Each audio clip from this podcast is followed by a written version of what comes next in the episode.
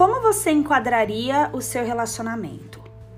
Ele é do tipo que você sente que precisa estar sempre seguindo a outra pessoa, não importa o que ela faça e nem o que você quer? Ou é do tipo que a pessoa está sempre te seguindo, não importa o que você faça e nem o que ela quer? Ou do tipo em que vocês caminham lado a lado e, mesmo com pequenas desavenças, tentam compreender um ao outro? Muitas pessoas não reconhecem um relacionamento saudável, tampouco um relacionamento não saudável quando vê um.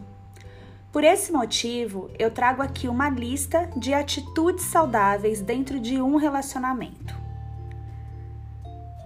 Antes de ouvir essa lista, pense em um relacionamento que você tenha. Pegue papel e caneta e marque três para cada afirmação que você percebe que vocês façam, fazem com frequência dentro do relacionamento. Dois para as que vocês fazem a maior parte do tempo uma para aquelas que vocês fazem apenas algumas vezes e zero para aquelas que vocês não fazem nunca. Vamos começar? Respeitam o outro como respeitam a si mesmo. Sentem-se seguros e confiam na outra pessoa.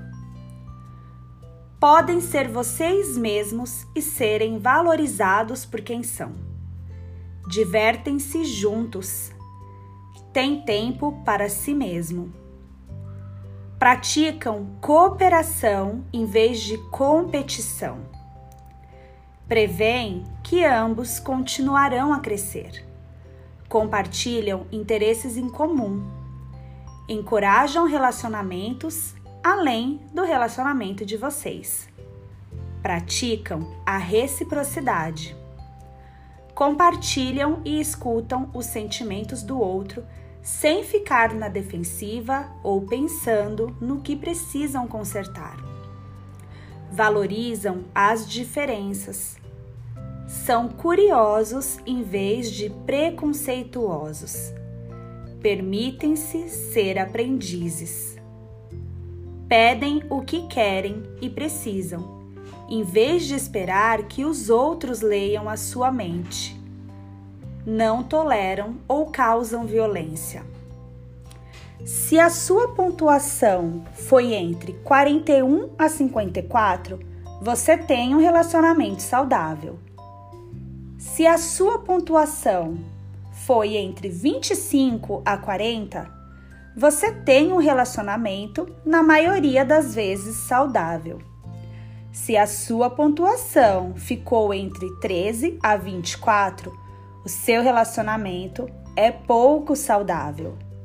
E se a sua pontuação ficou entre 0 a 12, você está em um relacionamento nada saudável. E isso pode ser prejudicial para vocês dois. Agora, se a sua pontuação te incomodou, veja na próxima aula pequenos passos que você pode dar em relação, em direção a um relacionamento mais saudável.